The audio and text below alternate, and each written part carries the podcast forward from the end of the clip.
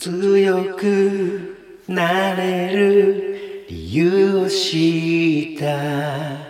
僕を連れて進め。どうしたって？はい。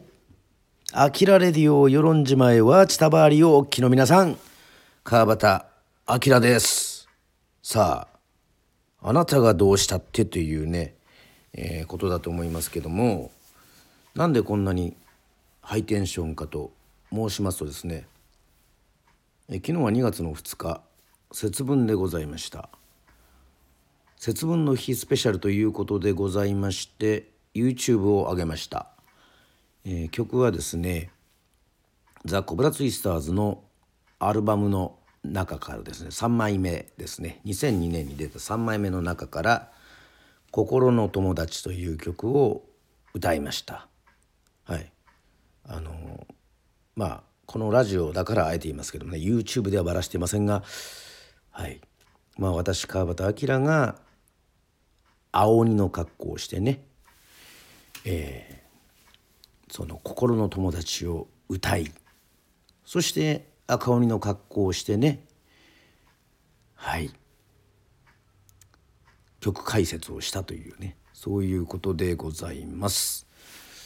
まああの鬼の日にですねまあ、鬼の日じゃないですね。すいません、えー節分ですね。むむしろ鬼はあの豆を投げられるあの方だとは思うんですけども昔からねあの鬼というのにすごく愛着があってまああのやっぱりねこう人の中にこう混ざれないこの赤鬼とねそれを助ける青鬼この泣いた赤鬼っていうのがねあのすごく好きでこのよく、まあ、読んでたんですよ。ね、ちっちゃい頃はもちろん読んでたんですけど大人になっても読んでたというね、まあ、この中にあの「僕は君の心の友達」っていうふうにねあの最後に、まあ、皆さんこの話はもう知ってるで分かると思うんですけどもあの立て看板にねこう青鬼がこの赤鬼に向けてのメッセージを書いてましてそれすごくあのまあこう寂しいな悲しいなっていうねあの人間と仲良くなるためにねこのねなんかこう喧嘩をふっかけてそして自分がね悪者になってその去ってしまった青鬼の気持ちというのがねすごく悲しく描かれててそれで泣いた赤鬼っていう風にねなってるんですけども、まあ、この物語をねあのぜひ歌詞にしたいなというふうに思ってこの「心の友達」という曲ね曲はまあ相馬刑事が書きまして、まあ、私詩をつけたんですけども「まあ、心の友達」っていうのはやっぱその泣いた赤鬼の物語がねベースになっているということでございますよ皆さん。ねホームベースじゃないですよ。ねまあそういうのはいいですか。まあその中から歌詞の中からねまあその2人のねこの友情の物語なんですけども、まあ、自分で書いた書いててあの手前味噌ではあるんですけどもこの2番の歌詞にね「君は傘もささずに雨の中へ消えてく」「僕は変わることなく雨が止むのを待ってた」と。この2人のねこの行動の違い。はい。行動して傘もささないでバーッとね雨の中をこう進む人もおれば性格的には、まあ、ここではあの僕は変わることなくというふうに言っておりますけどもやっぱりこうね雨がじっと止むのを待っているというねこうじっとこう待つタイプとこうすぐそういう飛び込んでいくタイプっていうのがねそういうのがねあったりとかして、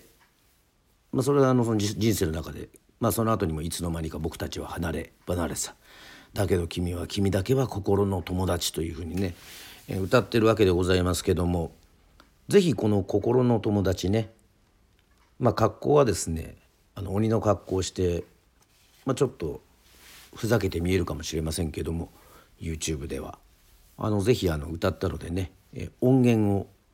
はい聞いていただきたいと思います、えー弾き語りをしております。ザ・コブラツイスターズのナンバーでございます。それでは川端明で「心の友達」いつも君が君こそが心の友達。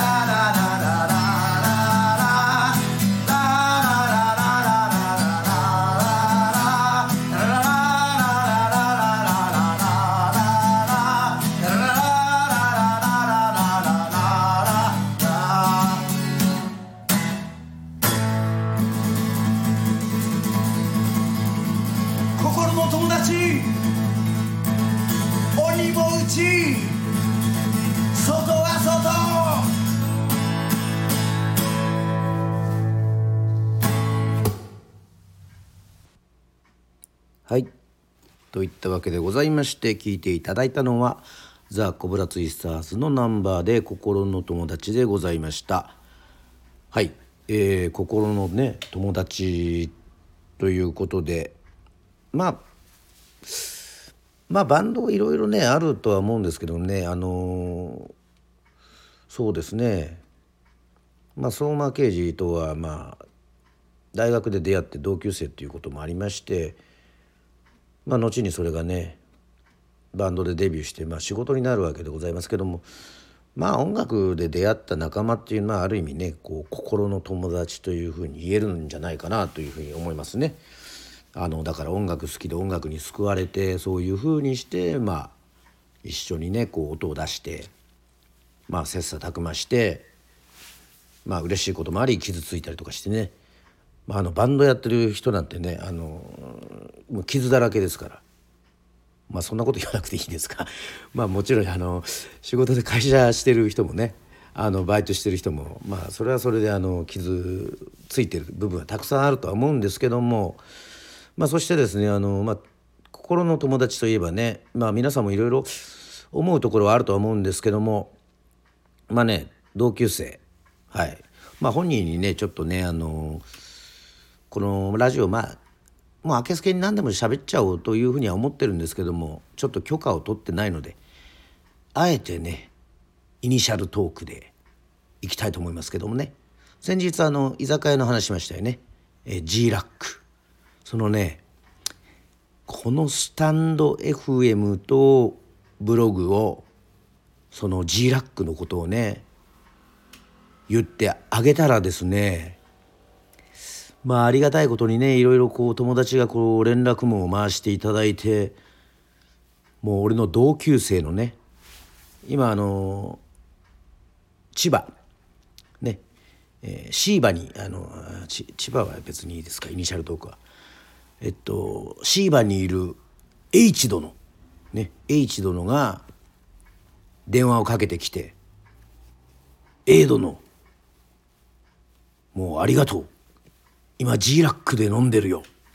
ね。奥方様に代わるから。まあこれはママさんのことなんですけども。ね。って言ったらねこの「あきらレディオ聞いたよ」もう感動して涙流したよ夫婦と一緒に。夫婦一緒にねあの涙流したよっていうそういうね嬉しいねお言葉をいただきましてねすごく盛り上がりましたね。まあ、この H 殿 A 殿っていうふうに言ってるとねあのいわゆるあの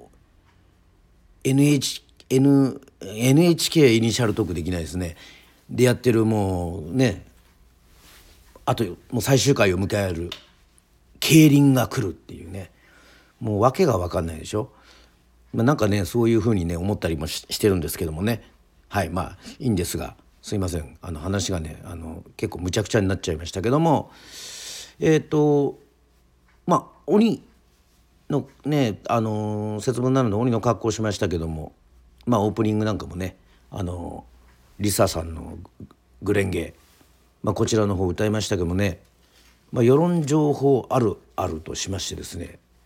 このうちの実家のねあの村中屋というもう50年やってるお店なんですけど洋服屋なんですが基本は、えー、駄菓子屋をやっておりましておふくろが今ねそれこそあの「鬼滅の刃」をね扱ってるんですよ。そうするとですねやっぱりこう小学生のね間ですごく流行ってるみたいでしかも女子にがはや女子の間で流行ってるということです。はい。多分ね俺がね推測するにね男子はねこう女子がねああなんかこうあのあの人アイドルでもそうじゃないですか。あの人いいよって言うとね小学校の高学年ぐらいの時はねちょっとねこう今の言葉で言うと昔はそういう言葉なかったんですけどちょっと引いちゃうんですよねこう。ええー、っていう感じで。まあいわゆるちょっとジェラシー的なことがあるんじゃないかなっていうふうに思うんですけども。そうなんですよ。うちのね駄菓子屋で「鬼滅の刃ね」扱ってるもんですから。そうするとそうするとですね女子の間でもねいろいろこう人気がねこう分かれてるみたいで世論あるあると言えるんでしょうかね。世論ではあの主人公のねチェックの柄のやつ着てるかまど炭治郎。もう真面目で実直。もう主人公ですよ。この炭治郎があまり人気ないみたいです、はいまあ、あくまでこの世論というちっちゃいとこですけどね。そういう話でございますけども。誰が人気あるかというと吾妻善逸。善逸がねもう女子人気がね高いんですよ。2番2番がねやっぱあのイノシシのこのかぶり物が印象的なんでしょうね。あとワイルドっていうところもあってね伊之助です。ねこれがなかなかねあのそういうまあそういう性格によってもね好きなアイドルが違うんだなというふうに思いますけども。まあ、時代は繰り返すっていうことでね確かに俺らが小学校の時ね「タノキントリオ」もう女子がワイワイ騒いでたら「えー、まあいいやいいやもう、まあ、こっちはもう松田聖子さんか河合直子さんかまあ中森明菜さんか小泉今日子さん応援するよなんてねいうふうになってましたよ。さすがにね世論にはこうタノキントリオじゃなくてお札トリオよっていうねまあちょっとお札トリオ分かる人がどんだけいるかっていうねあのことでございますけどもねこのちょうどこの3人のねこのバランスがいいんでしょうね。ねまあ、ブランキー・ジェット・シティみたいな感じですかああいうこうキリキリとした感じじゃないですかね。まああのレミオロメンとかバックナンバーとか、まあ、どうしてもこの3人組っていうとなんかねあのバンドとかをねどうしても、まあ、想像しちゃうんですけども、まあ、好きな3人組はちなみにあのビースティーボーイズですけどね。まあそれはいいんですが。まあまあ結構ね話をしておりましたけどもね。まあ飽きられるよう。はい。また次回も。ね。是非聴いてください。照らして。バイバイ。